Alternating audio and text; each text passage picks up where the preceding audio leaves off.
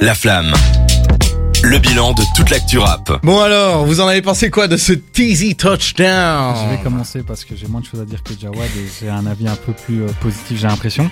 Alors je comprends pourquoi t'aimes bien, c'est original, surtout Mhm. la production et sa façon de poser. Je trouvais ça même agréable quand il rappait Ouais. et après il s'est mis à chanter et là c'était un supplice pour les oreilles donc euh, il m'a perdu à ce moment-là. On dirait vraiment un chien qui aboie quand il En chante. plus, il y a plein de morceaux comme ça où il part dans des délires, il chante beaucoup, euh, c'est très particulier, ouais. Moi, ça m'a fait un peu penser euh, dans ces trucs euh, chantés, un peu criés, à du Trippie Red, euh, des, des mecs qui aiment aller comme ça dans le truc euh, voix cassée et tout. Ah.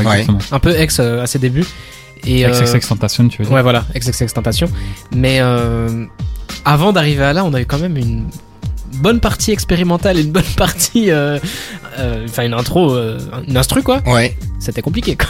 Ouais, mais en fait, il y a, il y a- le morceau, on dirait qu'il est en trois parties. Il y a cette intro Ouais. très spéciale, puis il y a un, mor- un passage vraiment rappé, c'est plutôt bien rappé, puis il part à- dans ses hurlements euh, à- comme un loup ou un chien. Enfin, Skrrr Ouais, ouais, un peu, c'est un peu ce truc du skirt au début, mais euh, pour quelqu'un qui n'est pas encore initié à, à Tizo, c'est comme ça que ça s'appelle, ouais. Ouais. Ça doit être compliqué. Tu peux, tu peux le comprendre, toi qui. Mais oui, mais en même temps, je dis ça, mais euh, c'est le morceau le plus accessible que j'ai trouvé de Tizo, donc Ah.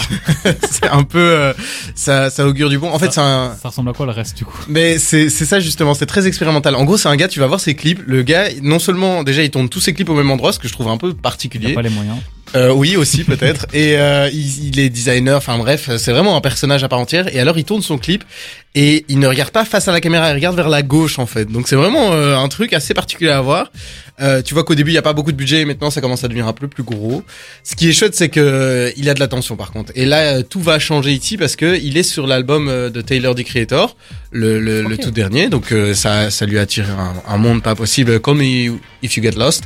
Et euh, en plus comme comme Call Me va sans doute gagner le Grammy, on en parlait, ça va lui attirer un monde de dingue. Il est sur Run It Up qui est ma track préférée de l'album. Donc euh, franchement je suis super heureux. Et évidemment Taylor a visiblement adoré le gars vu qu'il est en première partie de toute sa tournée euh, américaine. Et Deux peut-être mecs bizarres ensemble comme ça. T'imagines les sons qu'ils doivent faire à deux non, doit mais euh, on te souhaite qu'il passe en Europe et qu'il vienne aussi faire sa première partie ici. Comme ça, il y aura trois mecs bizarres ensemble.